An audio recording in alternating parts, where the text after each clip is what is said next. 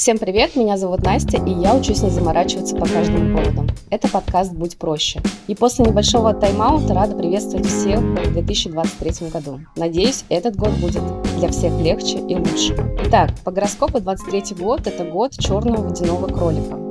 Кстати, я не зря упомянула про гороскоп, потому что гости сегодняшнего эпизода Олеся Хоршева. Олеся – ведический астролог-нумеролог, целитель, который возрождает забытые традиции славян, а также радуется, когда видит горящие глаза людей. Также верит, что для исцеления нужна женщина. Олеся, привет! Привет. Рада тебя приветствовать при записи этого подкаста. Как твои дела? Все супер. Благодарю, что позвала меня на такое интересное мероприятие. Участвую впервые и наполнена энергией, чтобы рассказать максимально о своей деятельности. Олесь, наверное, я начну с вопроса, который сейчас возникает у меня в голове. Сейчас многие люди занимаются эзотерикой и в целом астрологией. И тут хочется понять вообще, про что это. Сейчас действительно такое время, когда людям открыта информация. То есть если раньше астрологией могли обладать только волхвы, либо брахманы, то есть это те были знания такие тайные, скрытые, то, что передавалось из уст в уста, то сейчас, слава богу, можно обычному человеку обладать такими знаниями. Астрология — это, в принципе, про движение планет на небе. И каждый раз, когда какая-то планета переходит из знака в знак, она создает энергию, создает посыл, как мессенджер посылает нам на Землю. И вот тот мессенджер, который она несет, так влияет на человека и на всех людей. Независимо от того, верит человек в астрологию или не верит. А эзотерика и астрология это одно и то же вот для человека, который вообще в целом э, в этом не варится и не знает об этом? Нет, астрологи себя не относят к эзотерике. Они считают, что это древняя наука, они возрождают это, возрождают эти знания, никак не относятся это к эзотерике. То есть, по сути, если человек верит в Бога, астрология не противоречит вере. Правильно я понимаю? Правильно понимаешь. Олесь, а скажи, пожалуйста, вообще, как это помогает нам жить, астрология? И все ли предписано, либо мы можем менять некие сценарии нашей жизни? Ну, в первую очередь хочу сказать, что есть натальная карта у каждого человека. Как она может помочь? Она может помочь узнать себя досконально, узнать о себе все и посмотреть, насколько ты сейчас, в данном моменте времени, используешь свой потенциал, насколько ты раскрыт в этом, как ты себя чувствуешь, идешь ли ты по легкому пути или ты все еще сопротивляешься, плывешь против течения. То есть изучение себя — это номер один, в принципе, в астрологии. И задача астролога, в первую очередь, рассказать о тебе, подсказать, да, чтобы было меньше сопротивления и больше радости. Вы же все понимаете, что Творец для нас не хочет чего-то плохого. Творец всегда за то, чтобы его любимое дитя проживало эту жизнь в радости. Там, конечно, написано судьбоносные, да, какие-то события, то есть вот что какой-то опыт определенный душа все равно будет проходить. И чаще всего этот опыт негативный. Увы, мы из радости не можем воспринимать эти уроки. Нам надо вот до талого довести ситуацию, чтобы понять, о, ну все, так больше я не хочу, я хочу по-другому, но я не знаю как. И вот в этот момент было бы здорово, чтобы люди узнавали себя с помощью натальной карты. А вот еще такой момент. Я, по-моему, вчера видела видео, ну, типа какой-то там мем, где девушка говорит о том, что там заказала себе натальную карту за 15 тысяч рублей, и ей написали ее предназначение заниматься финансами. Ну, это такое тоже размытое, что это значит? Это помогает при выборе профессии или там есть какая-то некая конкретика ну, в натальной карте? Либо это все зависит от астролога, который как раз раз-таки готовят ее? Ну, знаешь, тут очень много всего есть в натальной карте. Предназначение никак вообще с профессией не связано чтобы вы понимали. То ответ насчет э, финансов это больше по профессиональной деятельности был поставлен, я так предполагаю. Но, естественно, там можно заглянуть вглубь. Но немногие изучили материал раскрытия натальной карты так глубоко, чтобы зацепить человека еще за какую-то сферу. Ведь финансами можно что, в магазине даже принимать, да, деньги, это тоже финансы. А можно в банке, а можно быть успешным человеком, который какие-то инвестиции вкладывает, покупает. Так что тут да, можно еще уже посмотреть Но даже когда человеку говорят вот такую сферу огромную, да, типа финансы, он уже такой, о, Юристом я точно не буду. Хотя бы, да, методом исключения. Ну, чаще всего это откликается, человек уже дальше там варианты накидывает астрологу. Астролог говорит, вот это хорошо, а вот здесь я бы подумала. Ну, то есть мы некоторые хотим, но наш потенциал не дает нам. Такой легкий пример по поводу энергии. Есть люди, которые больше вампиры, да, у них собственная энергия вырабатывается только на самого себя. И то, дай бог. А еще есть те люди, которые просыпаются с утра, они уже устали. И что им делать? И им идти работать с людьми, ну, как бы вообще не вариант. Таким лучше сидеть за компьютером, не высовываться, и они хотя бы будут радоваться жизни, потому что они наполнены. Я хочу сказать про себя, что иногда я просыпаюсь прям наполненной энергией, а иногда я просыпаюсь уставшая и не знаю, от чего это зависит, конечно, еще. Но в целом ты сказала про сценарии, которые, согласно натальной карте, мы иногда должны проживать эти моменты в любом случае. Это, например, какие могут быть сценарии? Ну, сценарий, например, потеря родителей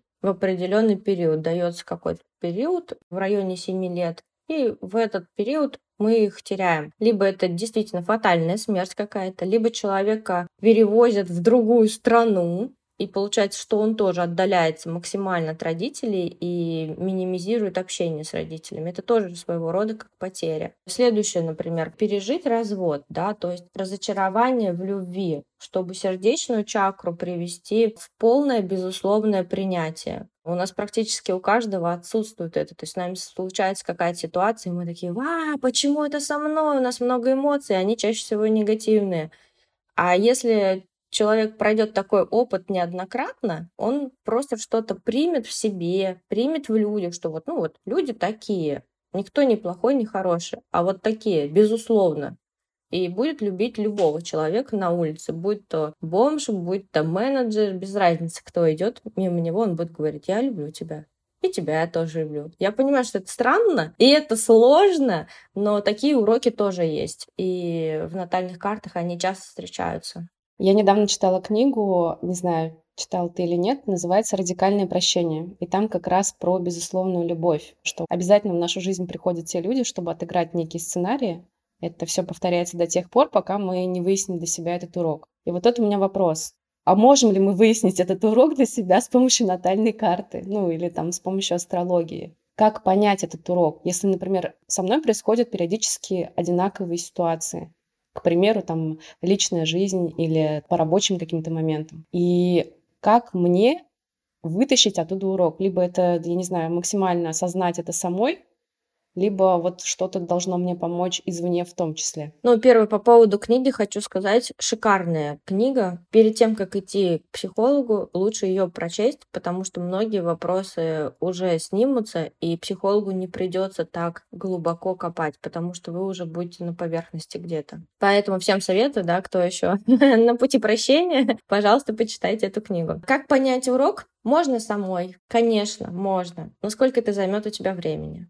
Лучше пойти к специалисту, который даст тебе хотя бы маленький крючок, чтобы твой мозг зацепился. Но ты почувствуешь сердцем, понимаешь, когда ты приходишь и тебе говорят вот та-та-та-та-та-та, эта ситуация для этого, эта ситуация для этого, и ты такая, точно. То есть сама фишка того, что ты осознала, это легкость в теле, такой выдох типа, офигеть. Почему я раньше этого не увидела? Скорее всего, там реально простой ответ. Да, только до него еще дотумкаться надо спустя годы. А еще я недавно читала о том, что там а, мы переживаем ретроградный Меркурий. Ну, все об этом говорят, все там, вот почему у меня ничего не получается, потому что как раз-таки этот период. Хотела у тебя спросить вообще, что это такое и как это на нас влияет и как это пережить. Ой, ретроградный Меркурий, сколько мемчиков у нас в сети, именно почему-то по этой планете существует еще 9 планет, ну как бы окей. Меркурий вообще это планета коммуникаций, да, то, что связано с речью, с общением, налаживанием отношений. Понятие ретро — это движение в обратную сторону.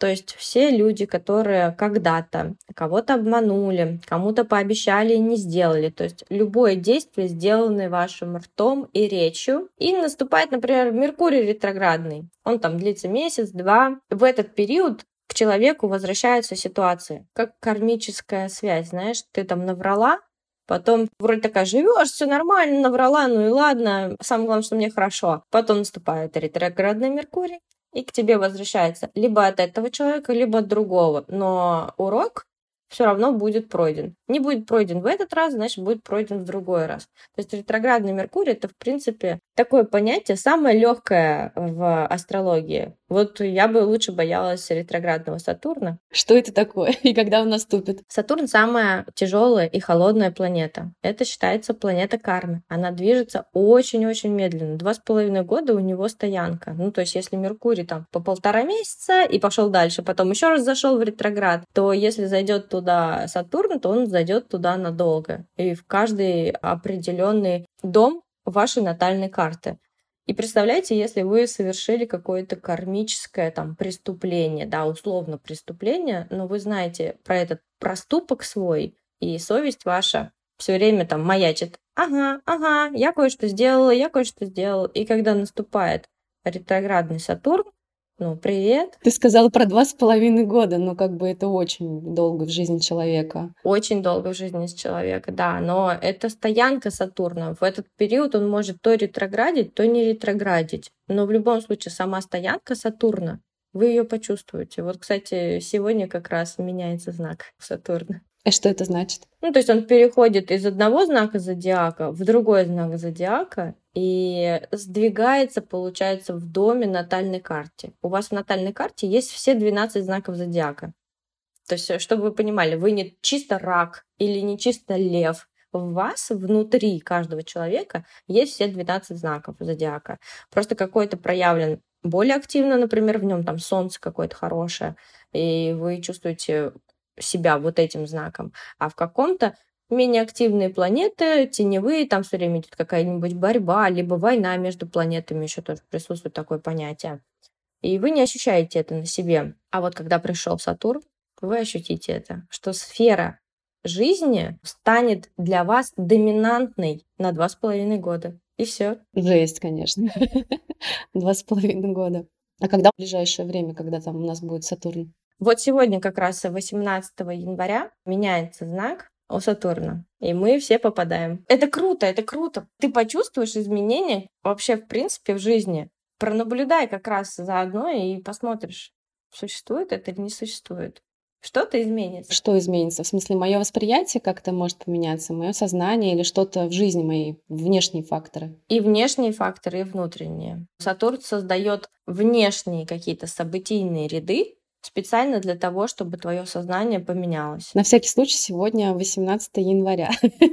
Если кто что думает по поводу смены планет. А еще такой интересный вопрос про все-таки ретроградный Меркурий, потому что мы о нем часто там слышим, да, о том, что часто к нам возвращаются люди из прошлой жизни в этот момент. Это возможно, да? Из прошлой жизни вряд ли. Ну, я имею в виду из прошлого. Из прошлого, да. Ну, это как раз вот те люди, которым ты пообещал что-то сделать и, и не доделал. Либо ты расстался в межличностных отношениях, любовных, да, условно, и ну, что-то не договорил, не простил, не доотрабатывал. И они возвращаются именно для того, чтобы либо забрать свою энергию, либо получить то, что ты не додал. Так, у меня еще вопрос личного характера.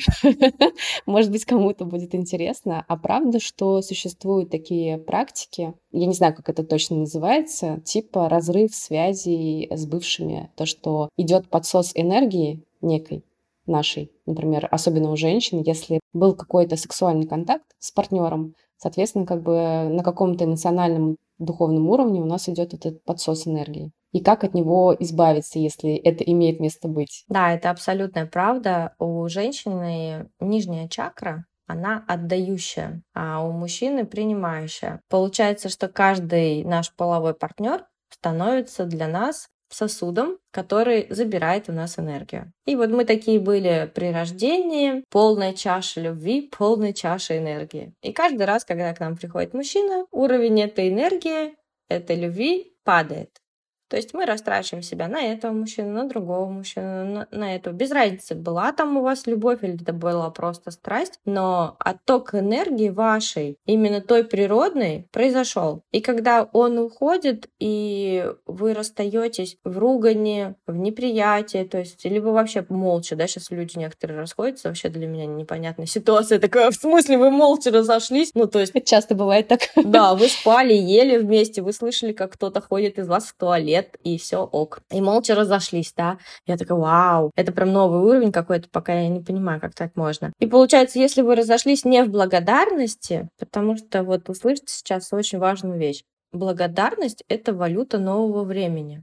Она и всегда была, конечно, но мы ее обесценили. И сейчас люди возвращаются к тому, что чувство благодарности — это самое важное, что они должны испытывать в любых отношениях. Вот если вы разошлись с человеком, половой партнер, не половой партнер, без разницы, и чувствуете к нему благодарность просто за то, что он был в этот момент с вами, тогда у вас не будет оттока энергии, и никаких отвязок делать не надо. Если вы не гармонично расстались с человеком, и вы чувствуете боль, обиду на него, идем через прощение и отпускание. Конечно, есть практики, конечно. Женщина может придумать все, что угодно, да, и почувствовать все, что угодно. И вот чувствующие женщины действительно создали практики по разрыву этих ниточек. Их можно увидеть даже в медитации в обычной. Если лечь перед сном, да, вот это альфа-состояние, предсонье, представить перед собой мужчину, которому вам кажется, что мысли туда возвращаются к нему бесконечно, либо с периодичностью какой-то. Представьте между собой и им либо нитки, либо канаты, либо еще что-то, что соединяет вас. Если вы это увидите, что между вами что-то есть, значит, вы отдаете туда энергию. Надо попробовать. Хотела еще спросить, часто мы, когда я там была, наверное, студенткой, мы заходили с девочками в э, какие-то магазины, где там были журналы всякие. Девчонки там обычно смотрели с первого листочка, ну, то есть с первой странички листали, а я всегда читала с гороскопа. Ну, мне всегда просто был этот момент интересен. Хотела спросить вообще про гороскопы совместимости. Имеет ли это место быть, и это работает действительно или нет? И если, например, по гороскопу ты с человеком не совместим, но в целом тебе с человеком комфортно, то как нам быть в этой ситуации? Ну, что типа партнер не подходит, а по факту как бы мне с ним хорошо. И наоборот. Тут в этом вопросе аж целых три вопроса. Я люблю так задавать вопросы. Смотри, во-первых, то, что публикуется у нас в журналах. Вообще никакого отношения, конечно, к астрологии ведической, да, моей Джой Теш, не имеет никакого отношения. Ну, то есть я не могу сказать, что там вот месяц апрель, и ты какой-то знак зодиака. Я даже, видишь, не знаю, какой знак зодиака, потому что для меня знак зодиака только когда я вбила дату, время и место рождения, и я увижу, какой знак зодиака у человека по месяцам нету смысла. Ты же, наверное, сама, если читала, да, регулярно, ты же понимаешь, что совпадает, то не совпадает. И ты такая, что происходит? Вроде бы я близнецы, а нифига не близнецы. Вот мне больше подходит, как у стрельца, например. Сегодня я буду стрельцом. Да, сегодня буду стрельцом, такой хороший день стрельцов, я буду стрельцом. В принципе, это, кстати, правильная работа психики. Ты сейчас ответила прям четенько. Сегодня я буду стрельцом. Это психика прям здорового человека. У него есть выбор ничего не предначертано, и все можно изменить. Поэтому отношение к астрологии это не имеет. А второй вопрос по поводу совместимости знаков. Это имеет место быть, потому что есть прям противоборствующие знаки, и им вместе, ну просто война. И зачем это, да? Кто-то кого-то убьет в конце? Как они будут делить территорию? То есть это действительно имеет место быть. И следующий вопрос. Когда тебе вроде как несовместимый партнер, но тебе с ним по кайфу. Это говорит о том, что вы оба работаете над собой, да, вы более осознанны и воспринимаете какие-то острые углы уже более округлыми, и вам легче проходить совместные испытания. Как ты выбирала себе мужа по астрологии? Что это значит? Ну, блин, у меня уже был этот инструмент, и не воспользоваться им был грех. А я попросила у него дату, время и место рождения на первом свидании. Сказала, давай я посмотрю сначала, потом напишу, будет туда второе или не будет. Ну, то есть он как бы нормально отреагировал на это? Он такой говорит, чем бы дитя не тешилось, лишь бы не плакало, короче, на тебе дату, пожалуйста, конечно. Ну, то есть был такой предвзятый на меня взгляд, но он сделал это для меня. И, конечно, я посмотрела. Я не могу сказать, что у нас стопроцентная совместимость и прям вот партнер-партнер. Но на том уровне сознания, на котором находился он и на котором находилась я, мы вполне взрослые, осознанные личности, которые могут сгладить те углы, которые есть в наших натальных картах и помочь друг другу проживать эту жизнь на высоких вот вибрациях, да, такое модное слово, на высоких вибрациях. По факту, что это значит, да, вот у нас есть партнер и есть ты, а это как две палочки. И идеально выстроенные отношения, это когда вы идете параллельно и поддерживаете друг друга. А у нас, как чаще всего, одна палочка лежит на другой, кто-то на кого-то облокотился, один только зарабатывает там деньги, например, а другой вообще просто сидит дома. А другая палочка сломалась. Да, да. И, конечно, вот тащить за собой практически условно инвалида, ну, не хочется. И эти отношения обречены. А когда встречаются два взрослых, адекватных человека, все возможно. Но изначально я понимала, с какими там качествами мне придется жить, и меня это устроило. Ну, то есть я была согласна на это. А кто ты по гороскопу, кто твой муж? Если по обычному гороскопу не заморачиваться с натальной картой, я стрелец, а он весы. Огонь и воздух. Я просто тоже весы, и всегда говорят, что именно этот знак для женщины, он витающий постоянно в облаках. Хотя по факту, ну, про себя я могу сказать, что это далеко не так. Ну, типа, я очень, мне кажется, ну, может, мне кажется. Потому что я витаю в облаках. Да. Я человек, который очень много рефлексирует, занимается саморефлексией. Хотела еще спросить про матрицу судьбы. Что это такое? Матрица судьбы еще одна из систем самопознания. Но там используются абсолютно другие инструменты. Это система, основанная на толкованиях карт Таро. Это вообще другое, не связанное с планетами, и она тоже имеет место быть и она тоже соответствует действительности. Ну, то есть, чтобы ты понимала, я проверила себя практически по всем системам, вот еще до китайской бадзи никак не дойду, но у меня есть пунктик э, в желании, что я ее тоже хочу изучить. Я сегодня столько слов новых услышала, и просто про натальную карту я это недавно узнала. А про матрицу судьбы ты сказала про карты Таро. Таро — это больше к эзотерике или все таки астрология? Сейчас Таро — это эзотерика. Да. Меня беспокоит тема по поводу веры в Бога, например, да. Если я верю в Бога, это не помешает ли мне попросить сделать расклад на Таро? Наша церковь православная, она отрицает любое такое влияние. Поэтому, если ты духовно вот такой человек, который соблюдает пост, ходит на исповедь, то тебе, конечно, не стоит. А если ты условно веришь, но ничего не соблюдаешь, я не вижу противоречий для того, чтобы узнать что-то о себе новое с помощью другого инструмента. Но я на самом деле вообще за то, что человеку помогает найти какие-то ответы на вопросы, будь то вера, будь то молитвы Богу или расклад карт Таро, астрология.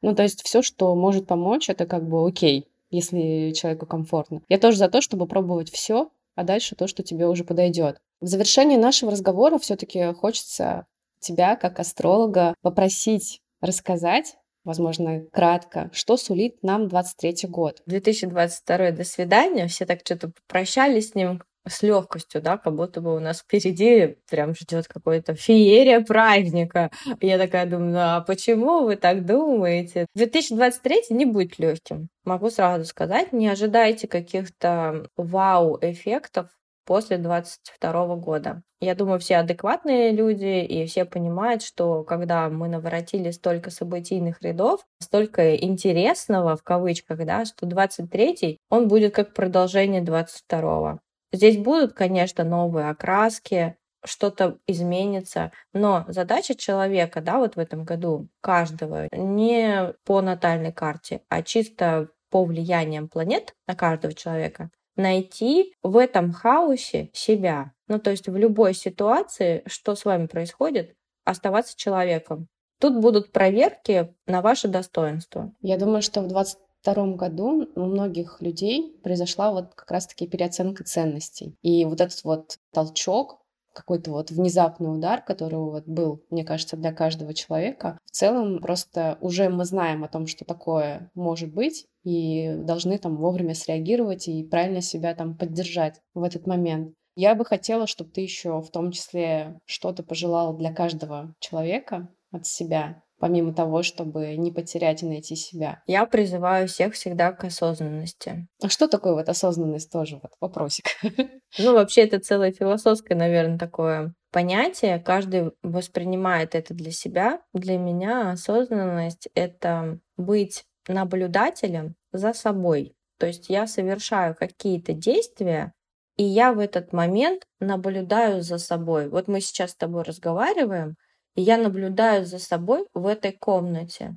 Вот это моя осознанность. А когда я непроизвольно тра-та-та, тра-та-та, тра-та-та, и я такая говорю, ой, я даже не помню, что я тебе сказала, осознанность выключилась. Слежка за мной, меня же, выключилась.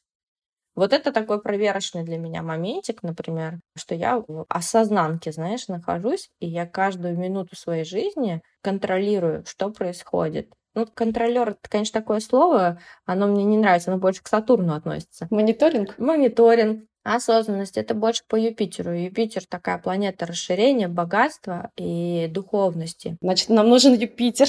Нам всем нужен Юпитер. Но самое главное, поймите вот эту цепочку, да, расширение, богатство, духовность. Без духовности в расширение прийти невозможно. Ну, то есть душа пришла в это тело не чтобы покушать, а чтобы получить опыт и получить следующую ступень эволюции. Олеся, я тебя благодарю, что стала моим гостем. Мне было самой интересно, наверное, поговорить на эту тему, потому что я часто в последнее время слышу про астрологию. Спасибо тебе, дорогой слушатель, что был с нами. И помни, не усложняй жизнь себе и другим. Ставьте, пожалуйста, оценки, лайки и репосты. Всем хорошей недели. Пока-пока. thank you